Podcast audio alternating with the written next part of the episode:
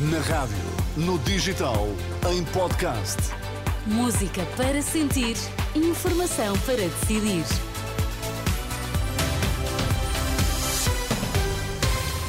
Informação à hora certa na Renascença. Para já fica a conhecer os destaques que marcam a atualidade deste fim de semana. Portugal e Islândia mantêm-se sem golos no último jogo de qualificação do Euro para seguir em direto em rr.pt. Já se circula de comboio na linha do Norte.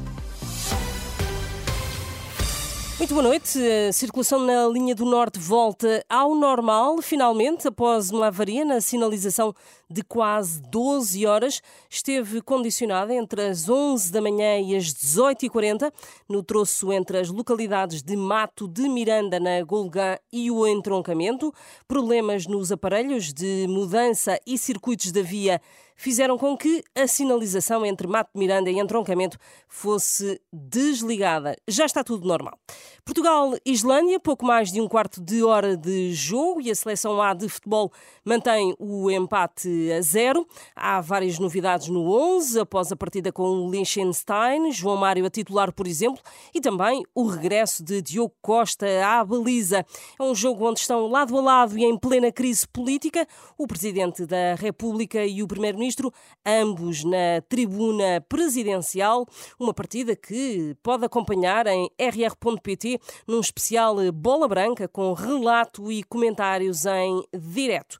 Rui Costa segura Roger Schmidt. O presidente do Benfica diz aos adeptos que têm de acreditar no projeto do clube. O Roger Schmidt é treinador do Benfica.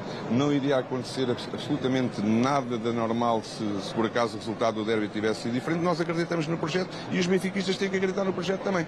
O presidente do Benfica recusa ainda que o clube precise de vender jogadores a curto prazo, na sequência da saída da Liga dos Campeões. A falta de encaixe financeiro não vai ser fator de venda de jogadores em janeiro. Isso eu posso, posso prometer aos adeptos que não estamos carentes de, de a ter que vender jogadores porque perdemos a possibilidade de que conquistámos em dois anos seguidos de chegar longe na Liga dos Campeões. Este ano, infelizmente, não conseguimos, admitimos essa culpa. Rui Costa esta tarde em Santarém, na inauguração da nova casa do Benfica naquela cidade.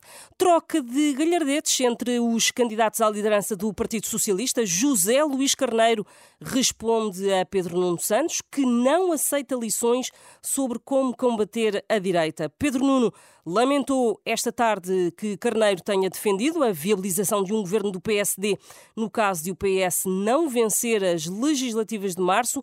Na resposta, o ministro da Administração Interna diz que tem um histórico de combater o PSD. Comecei a minha vida política muito jovem ainda, há muito tempo atrás, por ganhar precisamente uma Câmara ao PSD.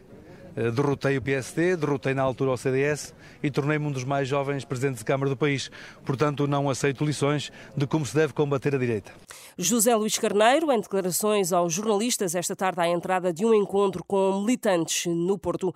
À esquerda do PS, Mariana Mortágua quer o Bloco a derrotar a direita nas legislativas de março, com a coordenadora do partido a criticar os candidatos à liderança do PS por não fazerem uma reflexão crítica da maioria maioria absoluta. Declarações da coordenadora do Bloco de Esquerda esta tarde em Lisboa, após uma reunião da Mesa Nacional do Bloco. Mais informação na Renascença daqui uma hora. Até já.